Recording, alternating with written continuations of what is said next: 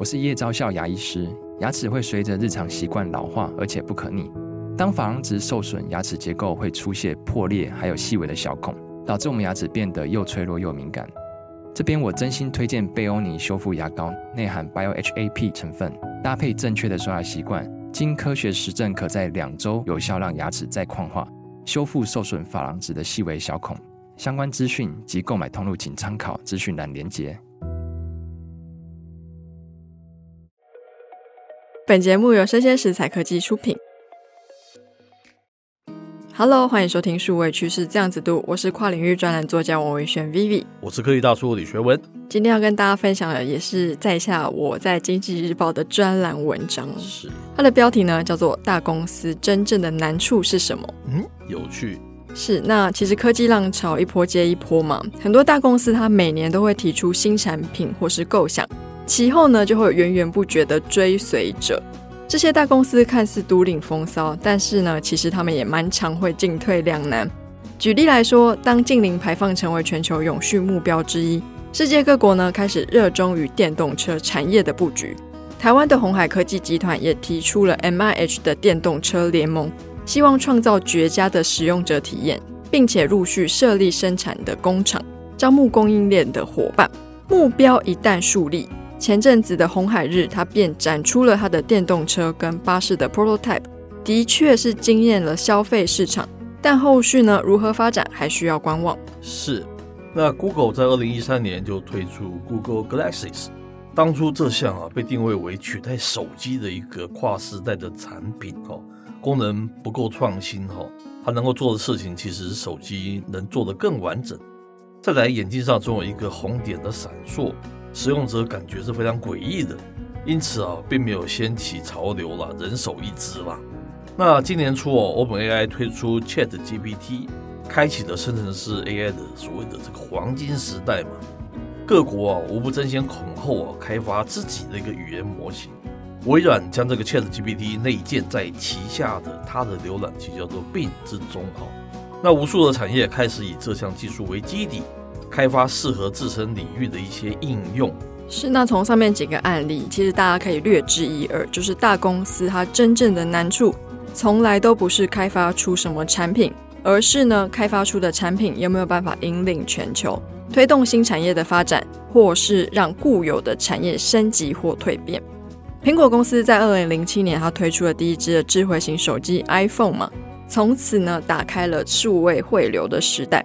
但这样的融景。随着后进者的技术水平逐渐的提升，外形跟功能都能做到跟 iPhone 相似，也昭示了它需要下一个能够领先市场的新作。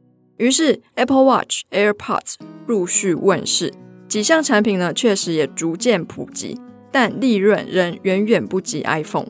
是，那今年的六月嘛，我们这个苹果公司它展示了混合现实跟虚拟世界的头戴式电子装置。那叫做 Vision Pro 哈，在二零二四年正式贩售前哈，其实市场反应啊仍然是难以评估了。未来五年、十年之后，大街小巷的人们会不会人人都戴着他的这个 Vision Pro 虚拟头盔？但是许多人依然是怀疑的哈。那相较于这个新创公司，大公司有相对雄厚的一个资本跟开发的量能，但是啊，若是一味的追逐别人创造的一个趋势。忽略了思考该如何让自己的产品成为市场的主旋律，这实在是一件非常可惜的事情。那台湾是科技岛嘛，全球其实有非常多的高科技产品设计跟制造的奇迹都发生在这里哦。在我过去有一篇文章叫做《元年经济学》里面提到一个台湾的一个产业习惯，那就是呢，别人做什么我们就跟着喊什么。当风潮退去，因跟风而成立的部门散的散，灭的灭。境况是何等的凄凉。然而，产业的养成呢，是需要长期累积的。假如说这个新兴话题经过评估后，对公司的发展是虚耗大于成果，那么又何必盲目跟风？何不把力气放在更能稳定成长的题目上呢？辉达的创办人黄仁勋先生，他在一九九九年首次提出 GPU 的概念。在此之前呢，Intel 在内的 CPU 厂商他都坚信。图形处理是 CPU 的任务，并没有太多人支持将图形独立到其他处理器的想法。当时的图形应用的话语权呢，大多集中在日本厂商。日系主机的 CPU 的发展又非常完备哦，丝毫没有 GPU 发挥的空间。不是，但转眼这个二十年过去了，这科技日新月异嘛，运算量与过去啊，根本是不能同日而语的。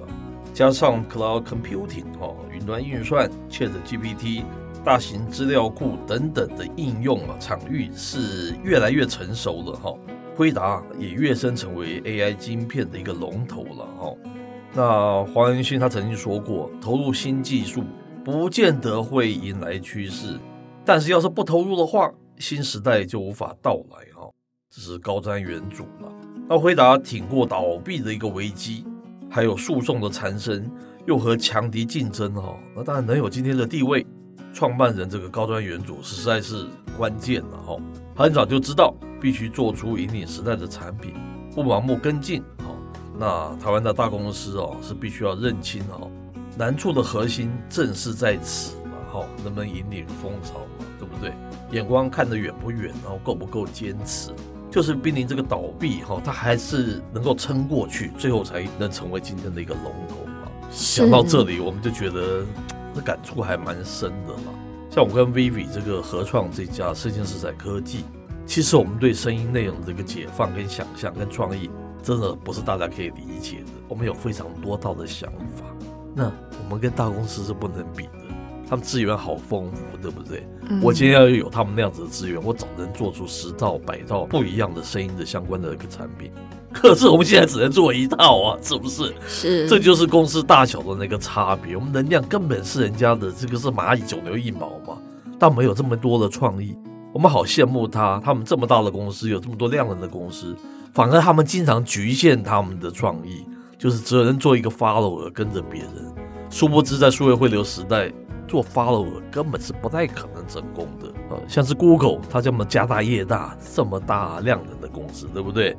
它推出来的 Google 的一个社群 social media，结果最后是以失败告终了。你看，你做个 follower 就是不行，不行就是不行。